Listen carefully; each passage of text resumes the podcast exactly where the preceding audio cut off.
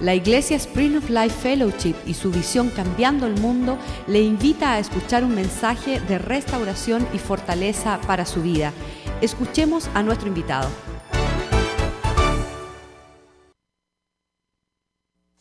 Señor, por, por este día, por todas las cosas que están pasando en nuestros medios, las que van a continuar pasando, Señor. Te damos gracias por ellas, oh Dios. Te pedimos que tú en esta noche te glorifiques y nos ministres conforme a la necesidad de cada uno de nosotros. En el nombre de Cristo Jesús. Amén. Ayer estuvimos en el culto aquí, donde el hermano Joey compartió, el cual hizo un tremendo trabajo. Pero vamos a estudiar hoy o vamos a tratar de, de enfatizar hoy en lo que la próxima puerta, que es la puerta oriental. Y para los que no han estado aquí anteriormente, estamos estudiando una serie de 10 puertas que se encuentran en el libro de Nehemías y fue y la estamos estudiando porque nuestro pastor uh, Dios le permitió de poder hacer este libro en el cual explica con detalle cada una de las puertas. Si usted no lo tiene, por favor obténgalo porque lo que hemos estado hablando todos estos miércoles y jueves es acerca de restaurando las puertas que prevalecen. Ahora, cada una de esas puertas es experiencias en nuestra vida y cosas que están sucediendo en la iglesia en general. Amén.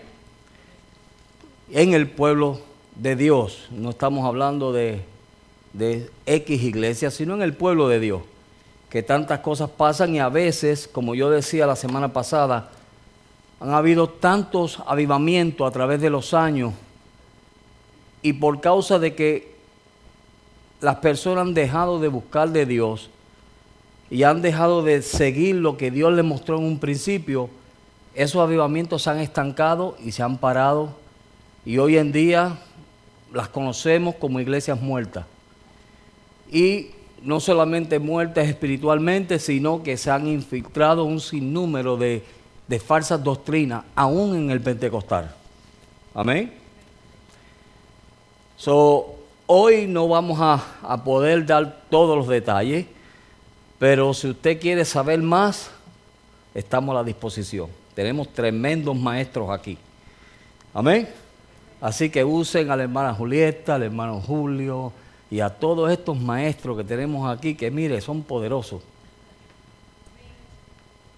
¿Aló? Amén. Yes. Y si usted trajo su libro, ¿cuántos trajeron el libro? Uno, dos, tres, cuatro. Bueno, yo voy a citar las, las páginas del libro y usted en su casa lo va a buscar. ¿Ok? Porque hay ciertas cosas que quiero enfatizar que le hablan en el libro, pero este realmente esta puerta de lo que nos está hablando es de la venida del Señor Jesucristo. ¿Cuántos están esperando la venida del Señor Jesucristo? ¿Seguro?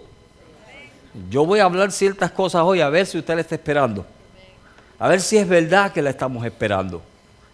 Porque lo que sucede con esta puerta cuando usted lee en el libro, está, da un poquito de historia de lo que sucedía en esta puerta.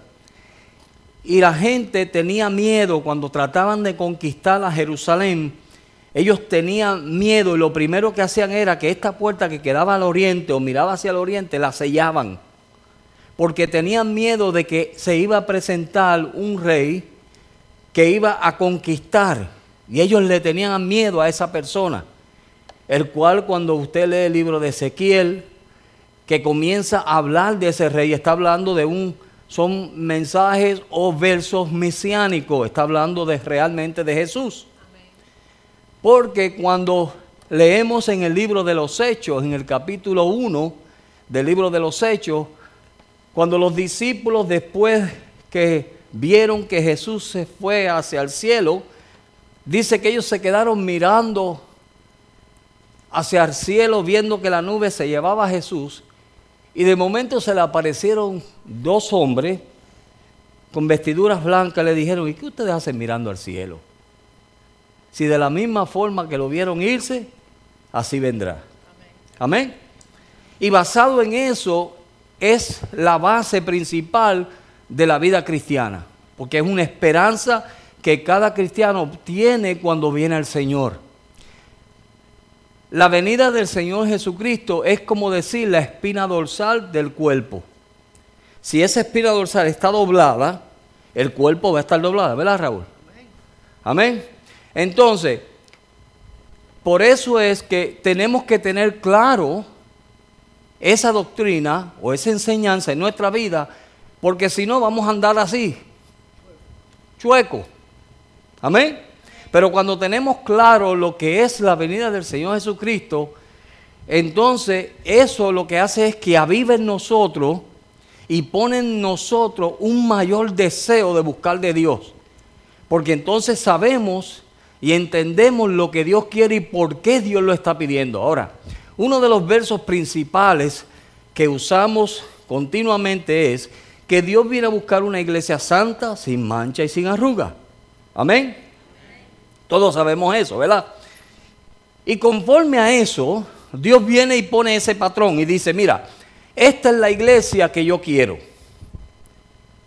Y nos dice de esta manera, y lo primero que Pablo dice es que Dios viene a buscar una iglesia, que somos nosotros, santa, sin manchas y sin arrugas. En otras palabras, esa iglesia no puede tener tales cosas, porque si tiene tales cosas, entonces no es la iglesia de Dios. Amén. ¿Me están entendiendo, verdad? Y esto, mire, yo voy a tratar de ser lo más sincero con ustedes. Porque le digo sinceramente, mucha gente y muchos de nosotros nos olvidamos de ese evento y vivimos como que si no fuese a suceder. Amén. Nosotros vivimos nuestra vida cristiana como si eso no fuese a suceder. Y entonces estamos como muchos que, ah, sí, sí, están diciendo hace tiempo, mire, yo desde que me convertí, están diciendo de que Cristo viene. ¿Y cuántos de ustedes antes que yo han escuchado eso? Que tienen más edad que yo, ¿verdad que sí? Que Cristo viene y que Cristo viene y, y Cristo no viene. Y así está el mundo. El mundo, ah, estos cristianos locos que están hablando de todas esas cosas y eso nunca va a acontecer. Pero cuando nosotros estudiamos las escrituras, y vemos esta puerta, era tan seria la actitud de esto que mire, cuando la iglesia no se le enseña eso, entonces la gente vive como le da la gana. Y no es lo que Dios quiere para nosotros. Dice, reparar la puerta oriental implica renovar el corazón y la mente de cada creyente. Estoy leyendo de la página 245 del libro, ¿ok? Dice, para que para que acepten la realidad del inminente regreso del Señor cuando la iglesia cuando la iglesia reparada cuando la iglesia repare la puerta oriental, los creyentes comenzarán a vivir cada día como si fuese el último. Miren eso. Cuando esa enseñanza está clara en nuestra vida y nosotros la creemos porque podemos escuchar una enseñanza y no creerla. Pero cuando nosotros recibimos esa enseñanza y la recibimos en nuestro corazón y la creemos, entonces eso va a hacer que nosotros vivamos como que el próximo momento, mire, esas palabras me las dijo a mí un joven hace años, muchos años. Y yo le dije a este joven, yo lo veía a él siempre buscando de Dios, leyendo la Biblia, no, no era como los otros jóvenes que querían estar en tantas cosas. Este muchachito era tranquilo. Yo le decía, oye, ¿por qué tú tanto te das a buscar de Dios y no te envuelves de vez en cuando con los jóvenes? ¿Sabes lo que él me dijo? Él me dijo, pastor, porque yo vivo mi vida como si el próximo momento el Señor fuera a venir. Y eso a mí me asombró, porque yo que era pastor no lo vivía como él estaba viviendo. Aló. Amén. Y cuando él me dijo eso, yo dije, este niño tiene una relación con Dios tremenda. Y él ha recibido una revelación y una convicción de lo que es la venida del Señor que muchos de nosotros no tenemos. Le voy a decir uno de los ejemplos. Si nosotros tuviésemos, escuchen bien y me incluyo yo, si nosotros tuviésemos la revelación que ese joven tenía, muchos de los matrimonios, pareja, escúchenme, muchos de ustedes no se acostarían enojados con su matrimonio o su esposo o su esposa. ¿Cierto o falso? Muchos de nosotros nos iríamos a la cama y antes de tirar así el, ojo para cerrarlo, hubiéramos dicho, mi amor, perdóname por lo que hice o lo que no hice. Pero vienen los pleitos, vienen las contiendas y nos acostamos y la Biblia dice, no deje que se ponga el sol sobre vuestro enojo. ¿Cierto o falso? ¿Sabes por qué? Porque un día uno, dos estarán en la cama uno será llevado y otro será dejado. Por eso es que él dice, no deje que el sol se ponga sobre tu enojo. Amén. Por eso es.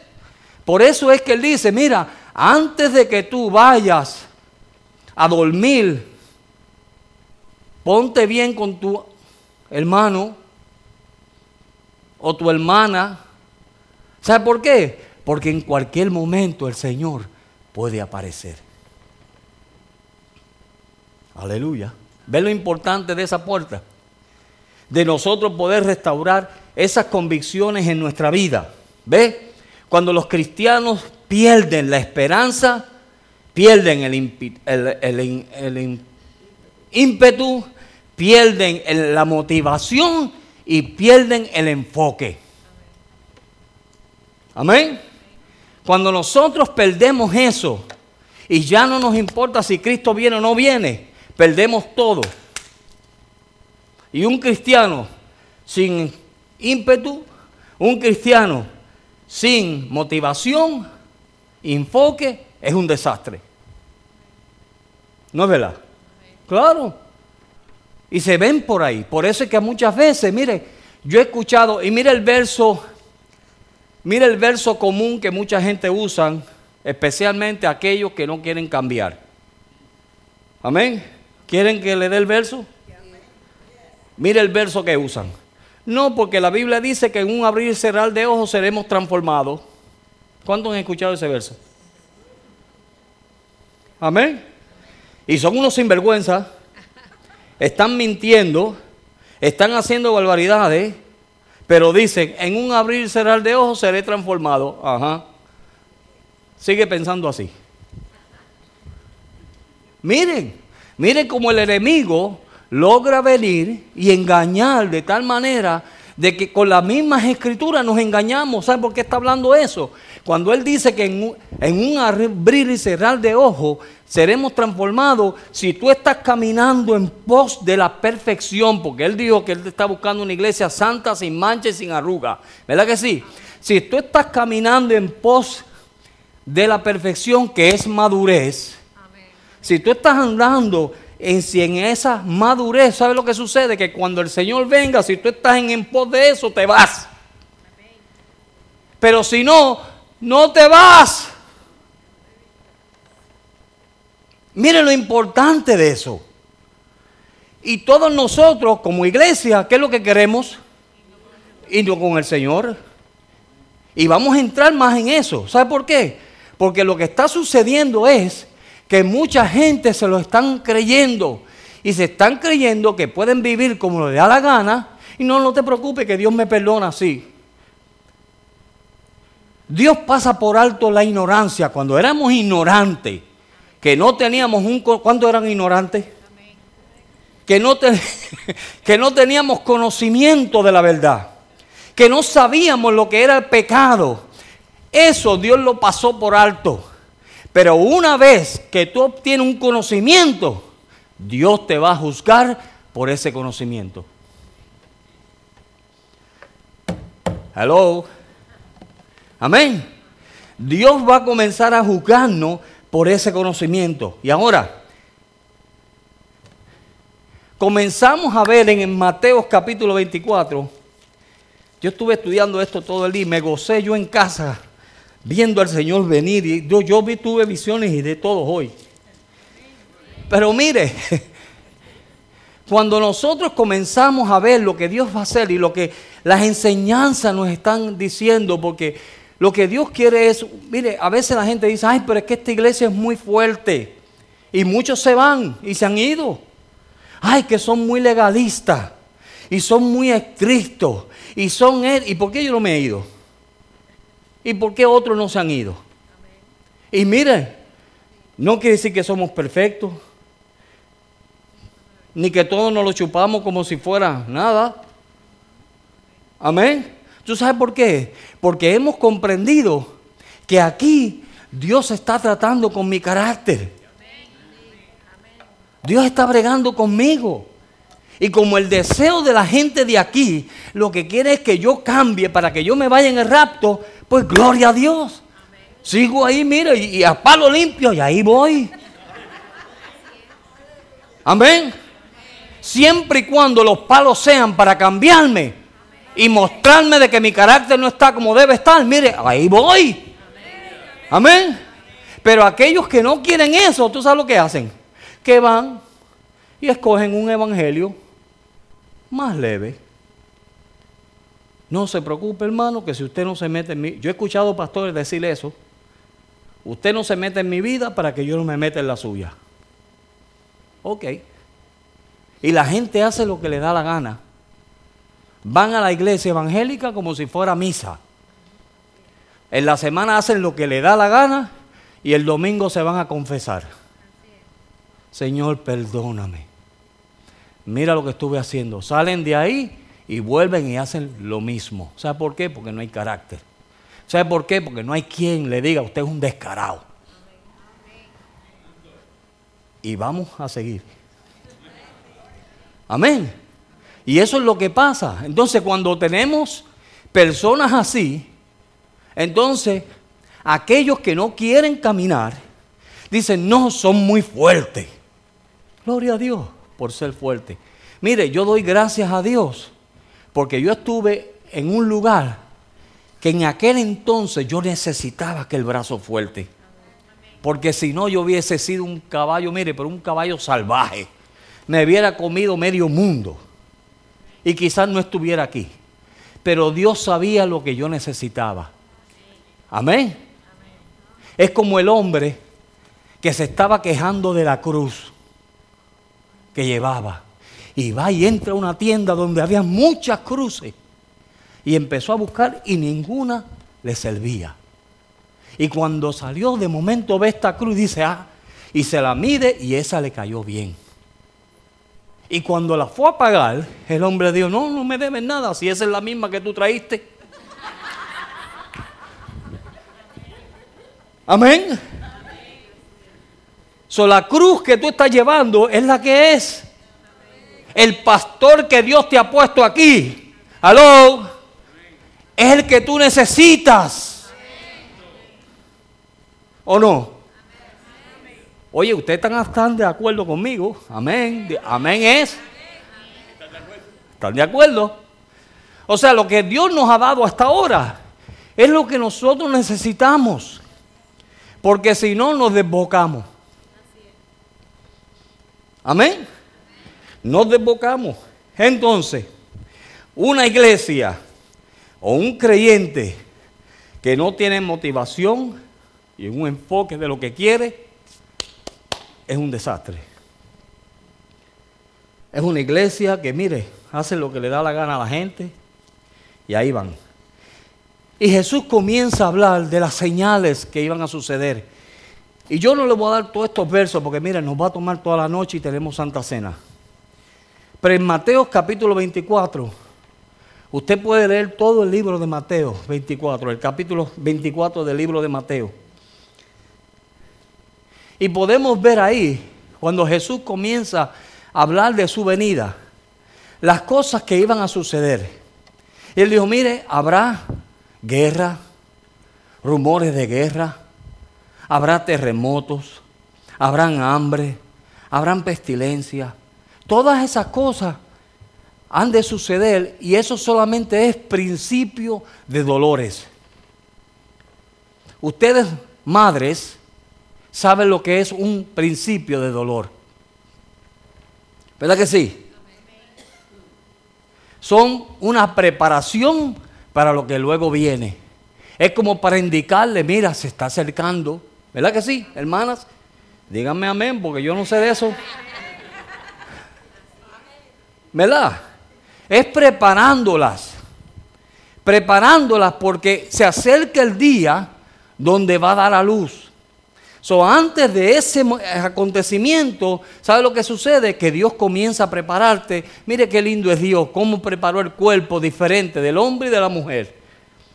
Y Dios comienza a decirte, mira, ahí va. Y de momento te comienzan las contracciones. Y empieza una por aquí, ay, me duele, dice ella, ay. Y la otra, ay, ay, y empiezan a andar así. ¿Lo has visto? Y cuando menos tú te esperas, un día le dice a tu esposo, mi amor, a correr se ha dicho porque ya viene. Y Jesús dice, eso es lo que va a suceder cuando yo esté cerca. Pero Jesús vino a ser el primogénito. Le voy a decir el por qué Jesús vino a ser el primogénito. Porque fue el único que resucitó con un cuerpo glorificado. Amén. Pero entonces después de Jesús, lo que estamos esperando ahora es el levantamiento de la iglesia. Amén. Estamos esperando de que un día el Señor va a decir, suban acá. Y escuchamos anoche que decía que será como ladrón en la noche. En otras palabras, tú no sabes ni el día ni la hora.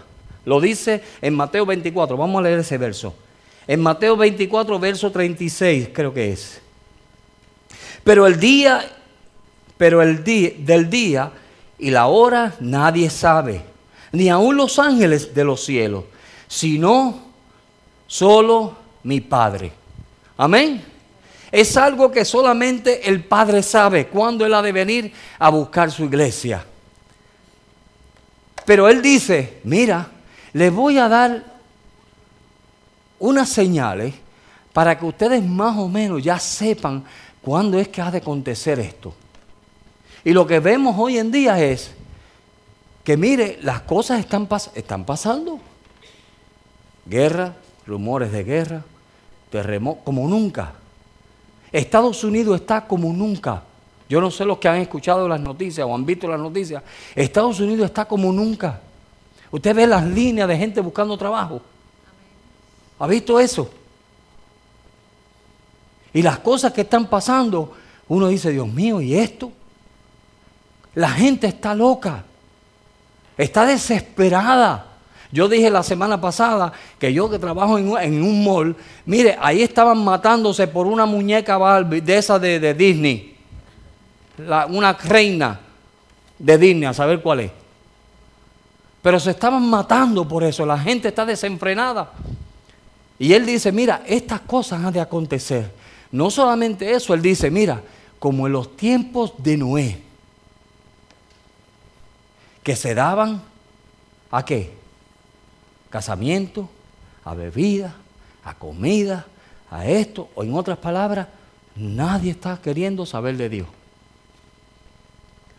Y estamos continuamente viendo tales cosas. Entonces, Jesús fue levantado y entonces ahora estamos esperando. ¿Tú sabes quién está esperando que tú y yo nos levantemos? La misma naturaleza. Dice que la naturaleza gime. La naturaleza misma, esos árboles, los pajaritos, mire, todo eso está diciendo, ay Señor, ¿cuándo tú vas a llevarte esta gente? Sí, así está la iglesia. Digo la naturaleza diciendo, Señor, llévatelo ya, ya llévatelo, porque ya estamos, estamos sujetos a esclavitud. Estamos sujetos a todas estas porquerías que están pasando. ¿Tú sabes por qué? Por nosotros. Y no solamente eso, le estoy dando todos esos versos de memoria, porque están aquí. Pero mire, ¿sabes lo que también él dice? Él dice que por amor a los escogidos, ¿tú sabes lo que hace Dios? Y yo creo que ustedes lo están, lo están viendo está cortando los días. Oye, si los otros días era enero. Ya yo estoy pensando otra vez los regalos de Navidad. Dios mío. ¿Y esto? ¿No es verdad? Los días se están acortando. Y la gente en la bobería. Y no están viendo. ¿Sabe por qué? Porque realmente estamos pensando nosotros en el rapto.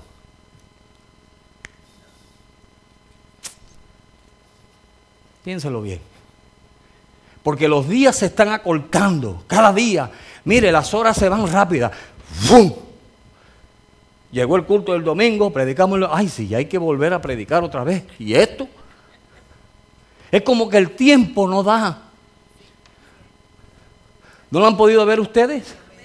Hay cosas que ustedes se sienten, ¿cómo se llama? Fatigadas porque el tiempo no le da. ¿Sabe por qué? Por amor a ti, por amor a nosotros, Dios los está cortando para que tú y yo no nos perdamos.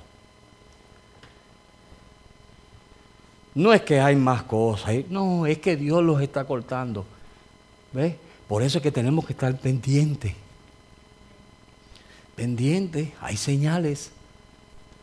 Dios está diciendo, vengo pronto.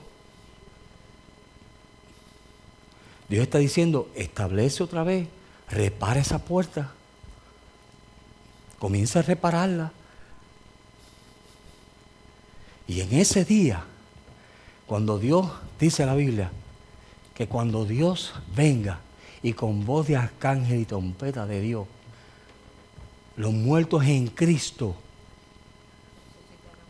resucitarán primero.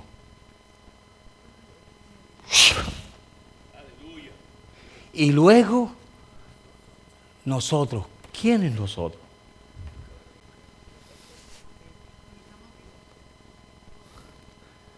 ¿Cómo están vivos? Vamos a ponerlo en serio. Porque ¿cómo es eso? Fueron los muertos y yo también me... Y si yo estoy haciendo lo que no debo hacer, me voy. Ah. Si ahora mismo tú haces una mentirita blanca y el Señor viene en un segundo, te vas. ¿Ve que ese verso es más serio de lo que pensamos que es? Porque los muertos en Cristo, o sea, aquellas personas que murieron caminando hacia la perfección.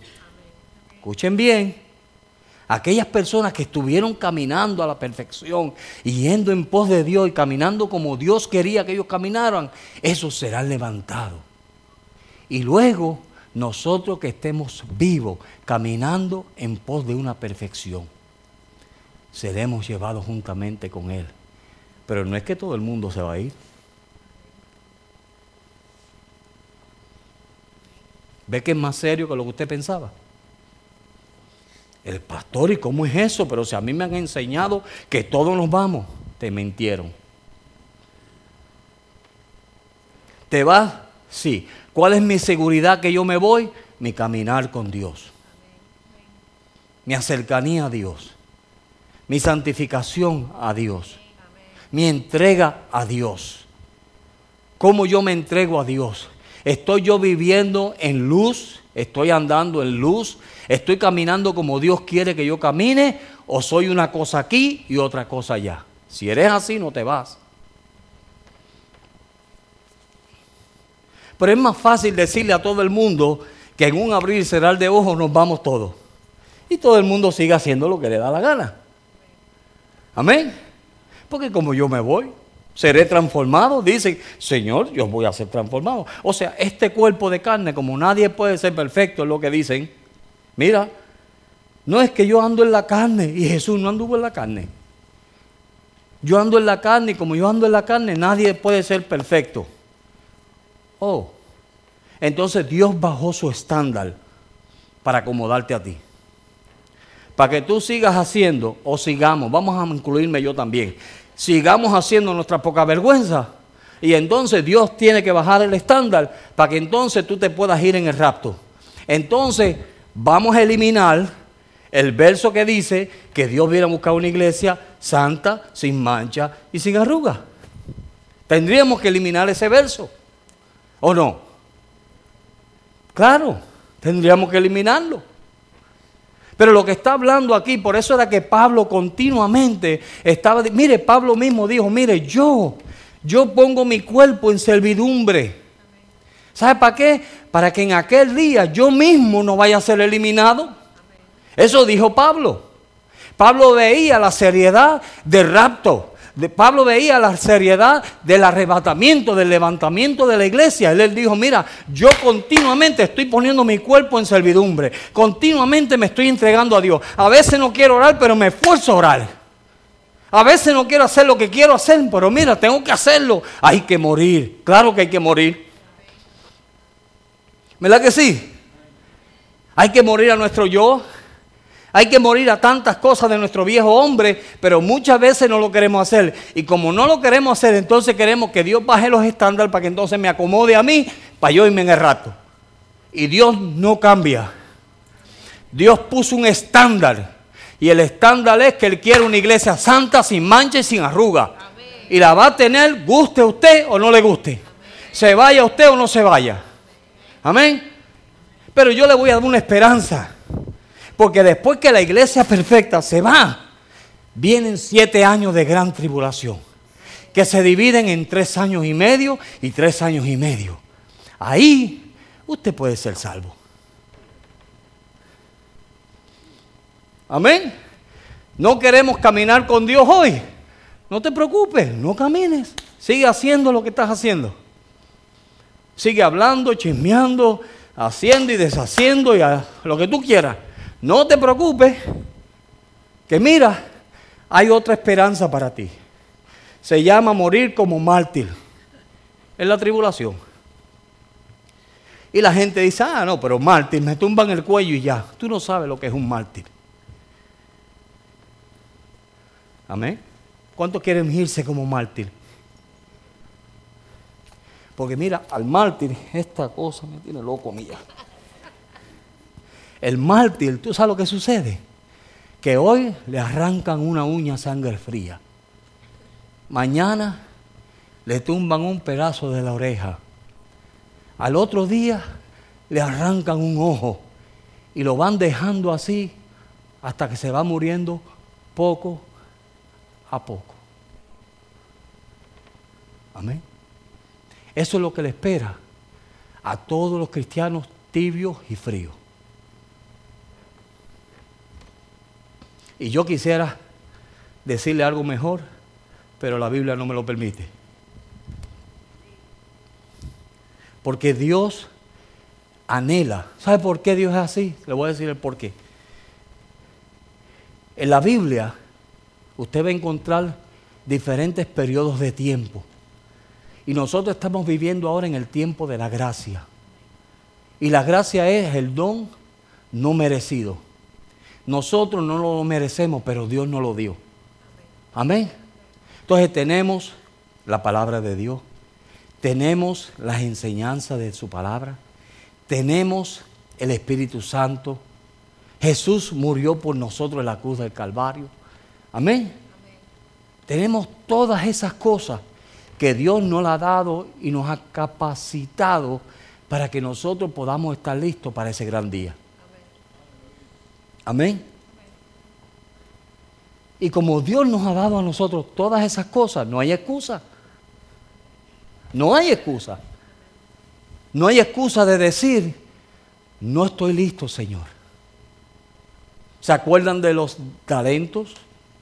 Al que le dio cinco, dos y uno. El que le dio el uno, ya, como yo sé cómo es el Señor, esto lo otro, le escondió y no hizo nada con él. ¿Y qué Dios le dijo? Siervo malvado. ¿Entró en el reino de Dios? No. So, en el reino hay leyes. En el reino hay requisitos. Usted no entra en Estados Unidos si no es de Estados Unidos sin visa. O usted entra aquí sin visa. O a cualquier otro país que usted vaya. ¿Entra usted sin visa? No. Entonces, ¿por qué usted quiere entrar al reino de los cielos sin visa? Allí no se aceptan los ilegales. ¿Me están entendiendo? ¿Y cuál es nuestra visa? Que andemos como Dios quiere que nosotros andemos.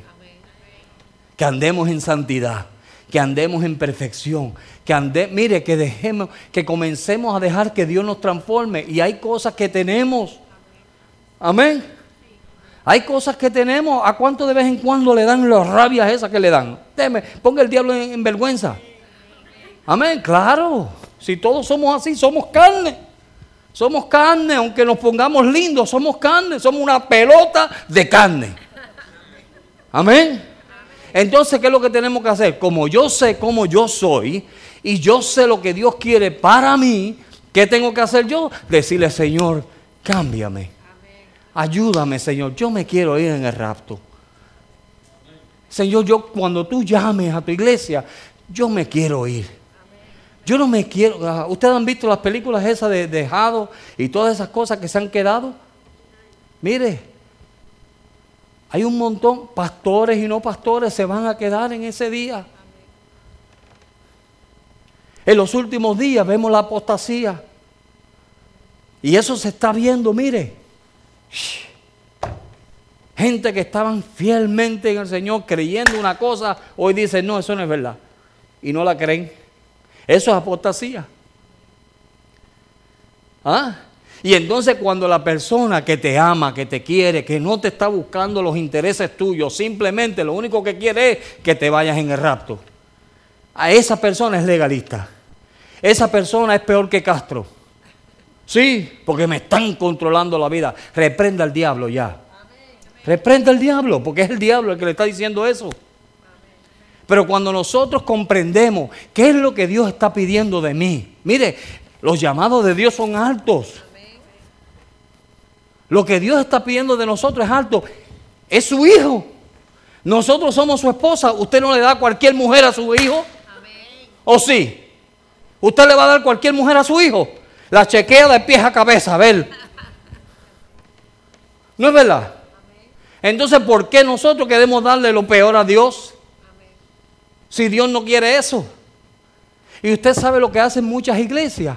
Han hecho lo que hacían estos reyes, que tapaban esa puerta y no hablaban de rapto.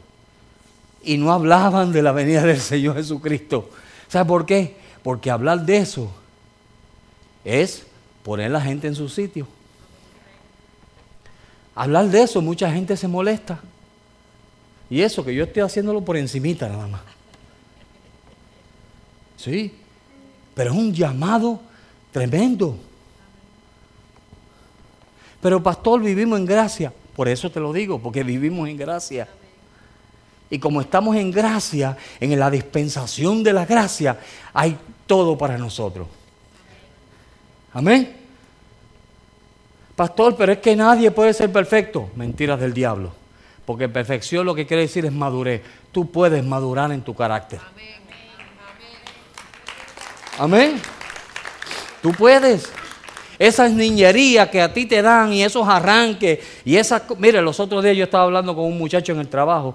me dijo, no, porque tengo esta muchachita y ella me está hablando, pero fíjate, yo no sé. Y yo salgo y le digo, mira, te voy a decir algo.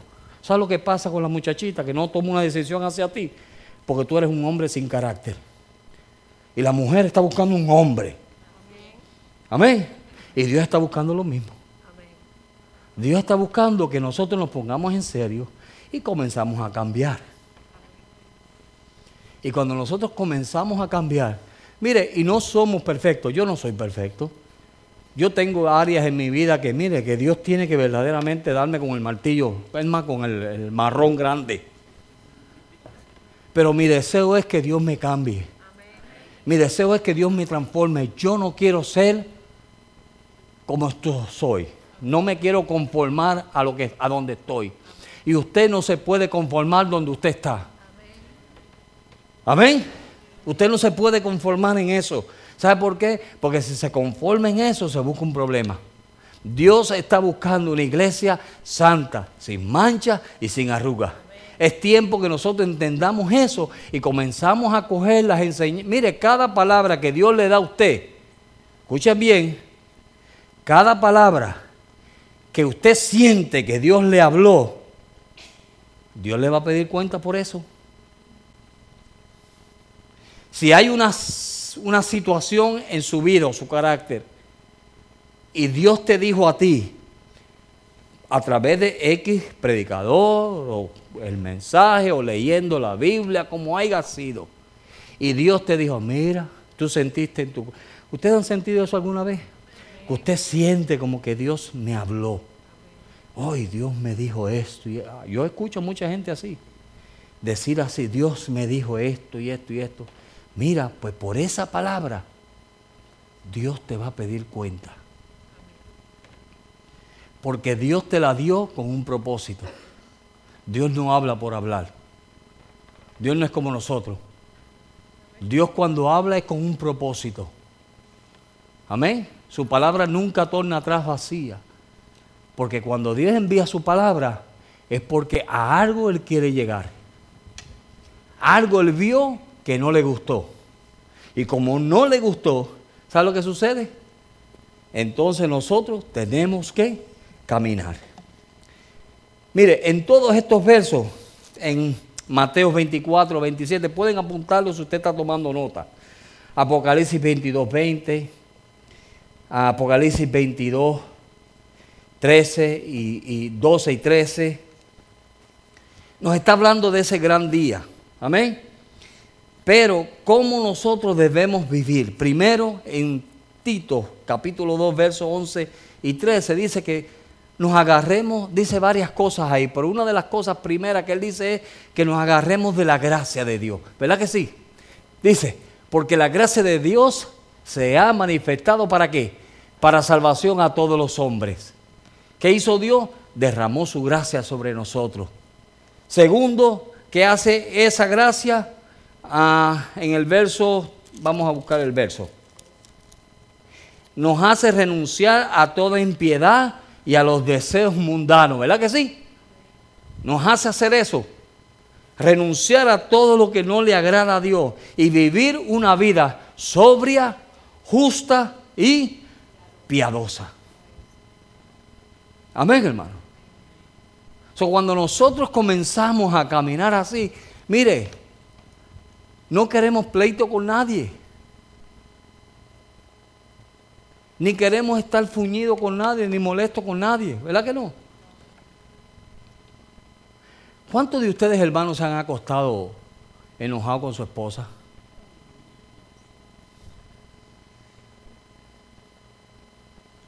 Se la voy a dejar ahí, no me levanten la mano.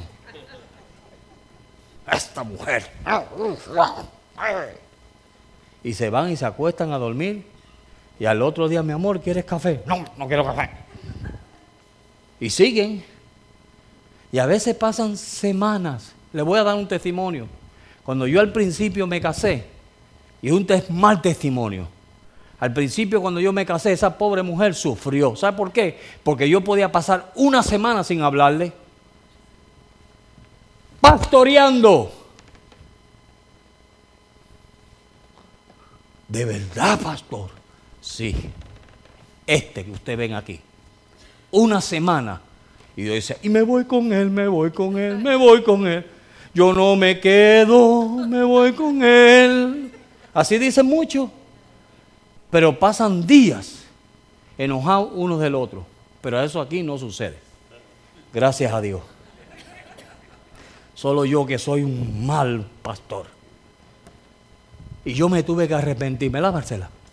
Me tuve que arrepentir. Un día le pedí perdón. Es mi amor, perdóname. Y comencé y comenzamos a arreglar nuestra vida. Mira, esta mujer no me ha dejado por la pura misericordia de Dios. Yo sé, no tengo la menor duda que esa es mi esposa. Que Dios me da, ese es el tesoro que Dios me ha dado a mí.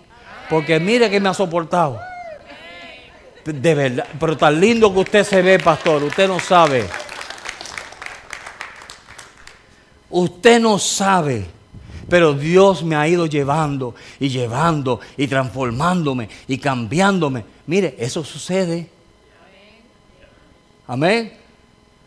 Matrimonio, yo no sé por qué Dios está diciendo eso, pero el que mira, el que le pegue el sello, que se lo ponga. Amén. Sí, porque eso sucede. Y entonces venimos a la iglesia, mira, y aquel por allá. Y tú los ves cuando entran. Tú los ves. Ellos piensan que uno no lo ve, pero no saben que Dios le da espíritu de discernimiento a los pastores. Y tú los ves y tú dices, uh, acá allí hubo candela. Algo pasó. Algo pasó, ¿verdad? Amén. Se, nota. Usted piensa que no. Ah, mire, el rostro lo dice todo. Y simplemente tú le preguntas a la esposa, ¿cómo estás? ¿Y cómo van las cosas? Bien, pastor. Y ya cuando te dicen, bien, pastor, tú dices, oh, anoche hubo candela en casa. Amén. Podrán fingir, pero no. Y Dios comienza a tratar con esas cosas. Dios comienza a tratar con los solteros. Dios comienza, ¿verdad que Dios está tratando con ustedes los solteros? ¿Verdad que sí? ¿Ah? Madres solteras con hijas, ¿verdad que sí? Que Dios está ahí, duro, duro. Sí, pues ¿sabe por qué? Porque Dios quiere que te vayas en el rapto. De eso es lo que Dios quiere. Dios no quiere que nadie perezca, sino que todos vayan al arrepentimiento. Y cuando nosotros nos arrepentimos, tenemos la gracia de Dios sobre nosotros para llevarnos y levantarnos. Porque mire, en Apocalipsis capítulo 19, vamos a ver ese verso. Mire lo que dice Apocalipsis 19.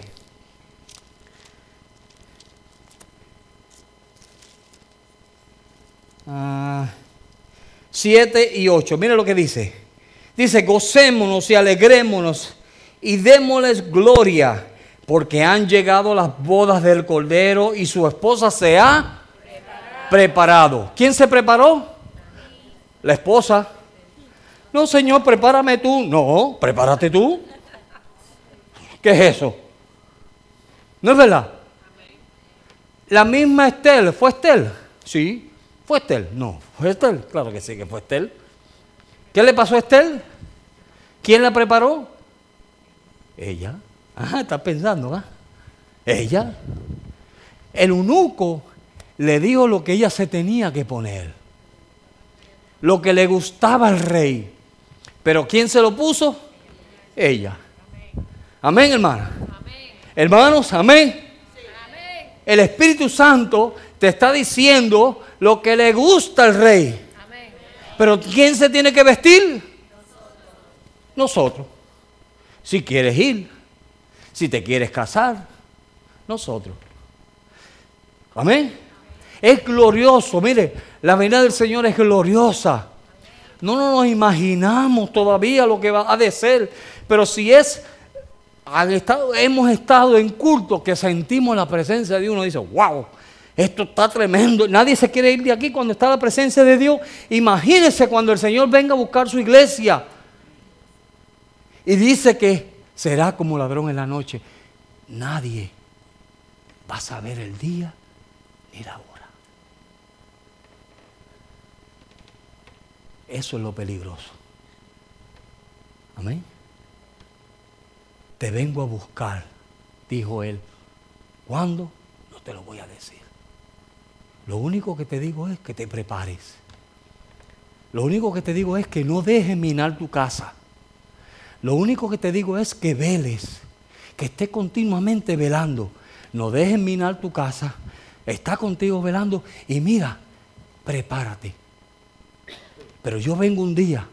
Ay, pero yo le voy a preguntar entonces a los ángeles, porque los ángeles, como están tan cerca de Dios, deben saber. No, no, no, no. Es que ellos no saben. Ni yo sé. ¿Tú sabes quién sabe? Mi padre. Y mi padre, él no habla por hablar. Y él está calladito. Él solamente me dijo, ve a la tierra, búscame una novia y muere por ella. Él vino, murió, se fue y ahora está esperando esa novia que eres tú y yo. Entonces a la novia le dice, prepárense. Sin santidad nadie verá al Señor. Muchos son los llamados, pocos los escogidos. ¿Por qué Dios dijo eso?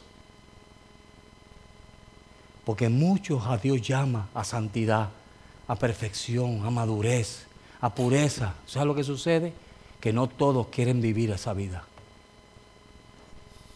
Porque es más fácil esconder, mentir, hacer un montón de carnalidades que vivir una vida recta. Y ser claro que cuando tú miras, tú puedes mirar y abrir tus ojos y te pueden mirar tus ojos y ver claridad. Pero hay gente que uno los mira a los ojos y te hacen así. Ni te pueden mirar. ¿Sabes por qué? Porque no están andando en luz. Si estás así, no te vista que no va. Amén. Mire, y hay iglesias que no lo enseñan esto. ¿Sabe por qué no lo enseñan? Porque se le va el diezmo. La gente se molesta y lo primero que hacen es que dejan de diezmar. Como si le estuvieran diezmando al pastor.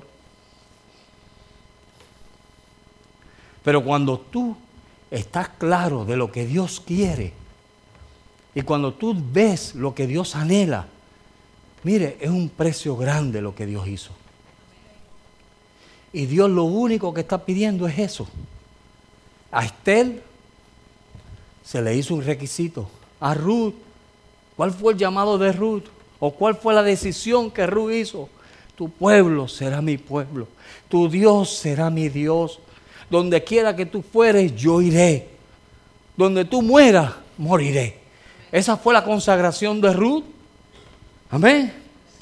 Y mucha gente no tiene esa consagración. Mire, a través de todas las escrituras, a través de todas las escrituras vemos el llamado de Dios a una iglesia santa, perfecta.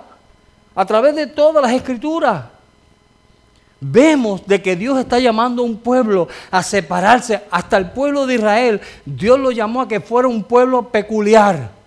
Un pueblo diferente a todos los pueblos. Dios se lo dijo con el propósito de que de Dios poder tener un pueblo. Y Dios ha cumplido su promesa. Dios ha cumplido su promesa. La promesa que le dijo a Abraham que yo guardaré un remanente, Dios lo ha cumplido. Amén. Y hoy en día Dios está diciendo, mira, yo voy a levantar a mi iglesia. ¿Cómo? Santa, sin mancha y sin arruga. Amén, hermano. Pensémoslo bien. Cristo ha de venir cuando menos nosotros esperemos. No sabemos ni la hora ni el día.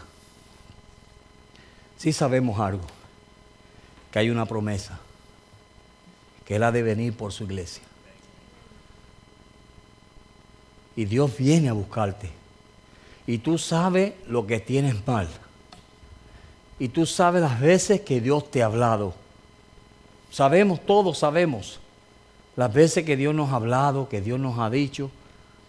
Y está de nosotros obedecer o no obedecer. Querer ser los hombres y mujeres de Dios que Dios quiere o no. Pero Dios, mire, de la iglesia mundial hay un grupo. Hay un grupito. Por eso es que él dice, muchos los llamados, pocos los escogidos, porque hay un grupito que se están dando a Dios. Se están buscando a Dios. Están siendo serios con Dios. Cuando ven las cosas mal, dicen, no, no, yo no voy a participar de eso. Y se paran firmes por la verdad. Como dice las escrituras, compra la verdad y no la venda. ¿Ve? Compramos una verdad con nuestra vida, no la vayamos a vender ahora con nuestras acciones. Porque es la verdad de Dios. Esta verdad le ha costado la vida a muchos. Hombres murieron quemados, acerruchados, boca abajo. Hubo uno que dijo, no, yo no soy digno de que me crucifiquen como a Jesús crucifíquenme en boca abajo. Y lo crucificaron boca abajo. ¿Tú sabes lo que es eso? Eso es lo que ha costado esto. Y ahora Dios no va a bajar los estándares por ti por mí. Dios no lo va a bajar. Ahora Dios te dice, mira, hay una oportunidad de irte en el rapto. Si no, entonces vienen siete años un día de esto compartimos eso, ¿verdad? Vienen siete años. que se dividen en tres años y medio y tres años y medio. Y los primeros tres años y medio son los peores para la iglesia de Dios. ¿Tú crees que tú tienes lucha con el diablo ahora? No te vayas en el rato para que tú veas. ¿Sí? ¿Ustedes creen? Ezequiel dijo, si con los de a pies no pudiste, ¿qué será cuando vengan los de a caballo? Amén. Si ahora que hay gracia y hay unción y hay libertad, y mire, es un lujo cargar la Biblia hoy en día por aquí. Si ahora no queremos buscar de Dios o no lo buscamos como es, ¿qué será cuando vengan los tiempos difíciles? ¿Qué será? ¿Mm? Y poco a poco, si usted ve, mire, póngase a analizar. Todas las cosas están yendo en pos de eso. A los perros ahora le ponen chip. Ningún perro se pierde ahora. El que le ponga el chip ese, y hay gente que se están poniendo los chips. Amén. Y va a venir un tiempo donde mira, las tarjetitas de crédito y las débitos y todas esas, ya eso ni eso es seguro. No le estoy metiendo miedo, simplemente le estoy diciendo cosas que están pasando. Porque aún las tarjetitas de crédito, cuando menos tú te esperas, te hacen un fraude y te roban a saber cuánto. Ya la gente no quiere andar con el cash, porque mire, ni a los camiones de los bancos respetan ya. Entonces, ¿cuál es la solución? el chip.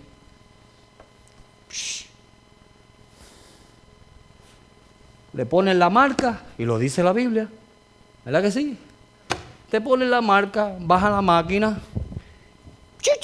Y ahí está el dinero. Y ya. Y va a ser tan normal como ha sido todo. Mire, años atrás nadie andaba ni con celulares, ni con iPads, ni con nada de eso. ¿Cierto o falso? Todo el mundo funcionaba lo más bien y no necesitaba ni celular y todo el mundo se comunicaba. ¿O no? Ahora la gente, si no tienen un celular, ah, espérate un momento. ¿Usted sabe cómo se llama esto? ¿Ah? ¿Cómo se llama? Se quedaron, se me quedaron mudos. Un Blackberry. ¿Y usted sabe lo que, de dónde salió la palabra Blackberry? Usaban una bola con una cadena para los esclavos que le llamaban Blackberry. ¿Ah? A la bola. A la bola le llamaban Blackberry. Hello. ¿Cuántos esclavos tenemos aquí? Yo soy sincero. Amén. ¿Cuántos esclavos tenemos? Tú los ves.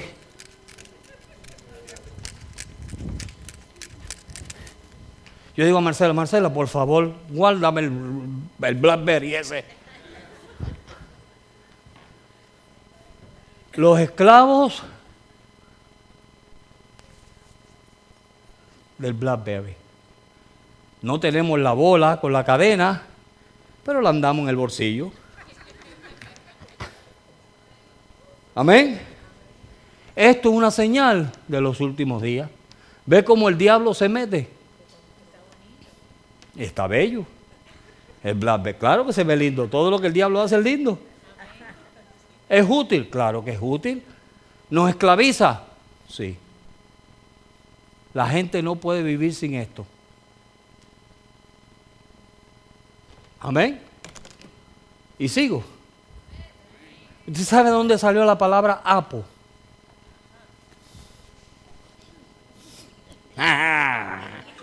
Nadie va a querer comprar apo ahora. Este hombre estaba viajando por India y se vio un templo de estos indios de budista que decía Apple's Buddhist Temple. Y de ahí salió la marca Apple. Anda con un Buda para arriba y para abajo. ¿Me estás entendiendo? O sea, no es que nos estamos poniendo legalistas, pero no deje que esto te esclavice, porque esto puede ser una esclavitud.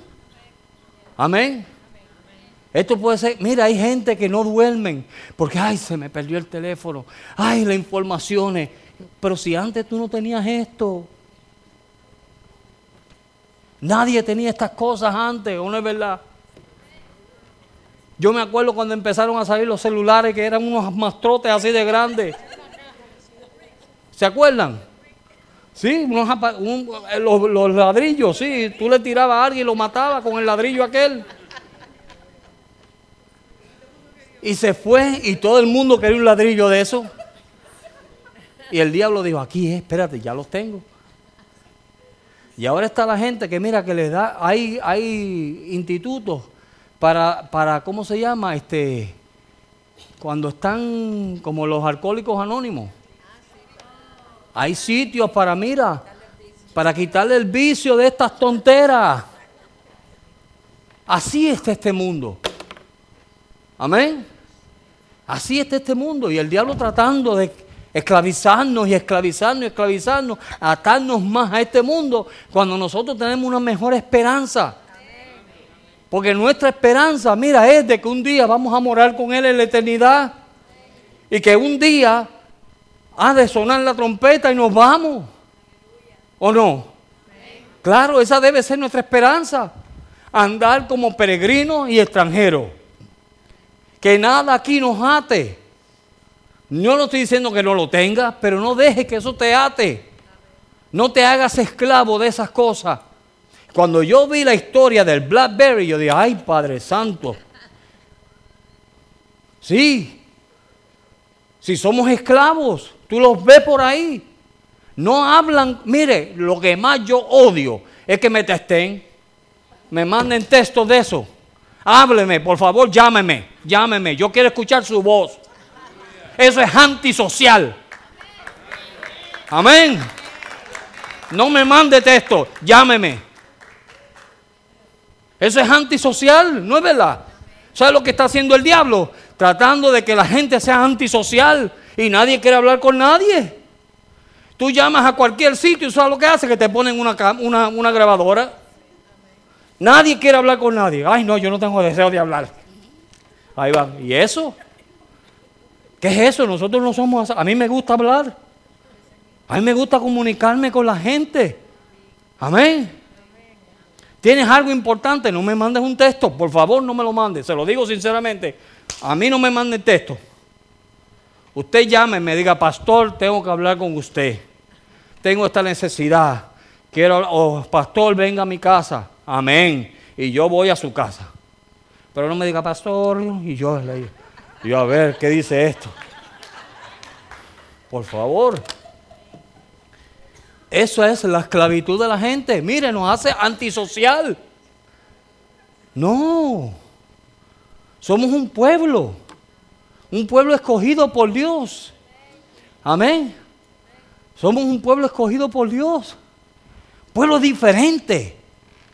Un pueblo diferente. Ay, hermano, pero por favor. Sí, por favor.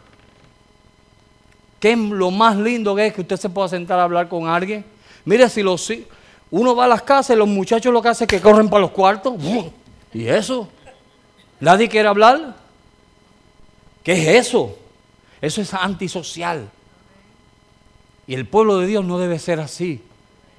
¿Cómo usted se va a ganar las almas metido en el cuarto en una computadora? Amén. No, nos estamos preparando para ese gran día. Y tenemos que ser diferentes a este mundo. Yo no quiero ser como este mundo. Mire, yo tuve unas experiencias en un trabajo que tuve que yo dije, uff, allá afuera nada bueno hay. No hay nada bueno, nada. Nada. Y que Dios nos permita participar de esto, amén, pero esto a mí no me va a esclavizar. Yo he hecho una decisión, que esas cosas a mí no me esclavizan. Y las uso, como cualquier otro las uso, Uso mi computadora, escribo mis mensajes, esto y lo otro, busco mis cosas, pero mire, no dejo que esas cosas me aten ahí. Hay gente que ni duermen, que hay que llevarlos a un centro para que se le quite la adicción. ¿Qué es eso? Y nos reímos, pero es verdad.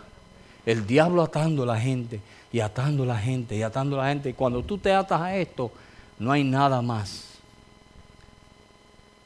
Tu esperanza se muere. Tu esperanza se va. Nos atamos al mundo y no vemos más allá. Por eso andamos como andamos. Cuando no vemos más allá, entonces no vemos la esperanza que tenemos. Mire, yo me quiero ir con el Señor. Yo he dicho, Señor, yo he pasado tanto. Oye, sería triste que yo me quede. Yo mismo no me lo perdonaría. Y la cosa es que en aquel día hasta la muerte va a huir de nosotros. Imagínate. Oye, si yo no le he dicho nada esta noche, porque dice la Biblia que ellos pedirán que las piedras, los montes le caigan encima para que los maten y no los matan. ¿Usted sabe lo que es eso? De que tú te quedes aquí, aquí, y que le digas, mátenme, y te den un tiro y tú te quedes como si nada. ¿Ah? Hay de nosotros, mire, y más nosotros que tenemos un conocimiento y hemos peleado tanto en contra del diablo. Tum,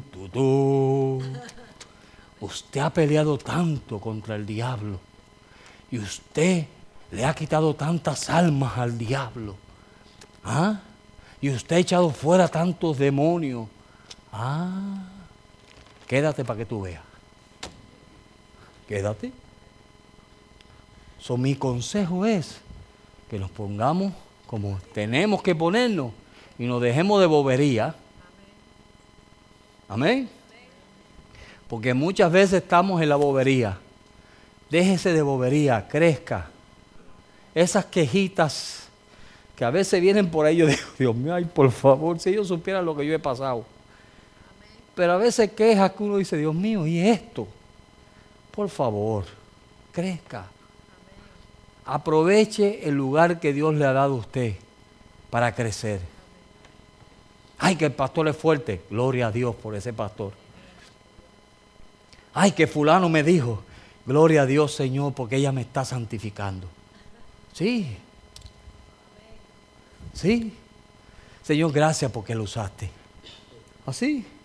Mira, aquí ha habido gente que me han dicho una de cosas.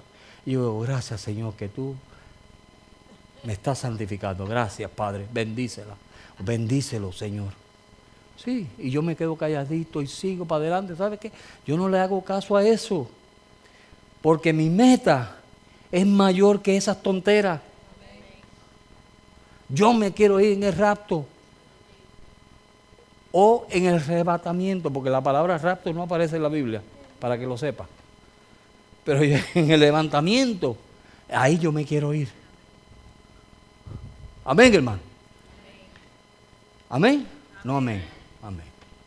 Vamos a prepararnos para la cena del Señor. Ahora es el tiempo, mire que si hay algo en su vida, usted simplemente dígale, Señor, ayúdame, perdóname. Déjame seguir adelante como tú quieres que yo siga. Dios anhela que nosotros hagamos lo que Él quiere que nosotros hagamos. Vamos a prepararnos para la cena del Señor. Pero en este tiempo tómelo para reconciliarse con Dios. Señor, yo he estado en la bobería. Señor, yo he estado diciendo y haciendo cosas que no debo hacer o decir. Señor, yo me quiero preparar. No sabemos la hora ni el día, pero yo me quiero preparar para ese gran día, Señor. Yo no le puedo decir a usted como un hombre por ahí que dijo que Dios iba a venir, yo no sé cuándo. Dijo él en octubre o algo así. Yo no puedo decir eso. Pero sí puedo decir que se tienen que preparar, nos tenemos que preparar. Vamos a orar por los elementos. Que Dios bendiga su pan.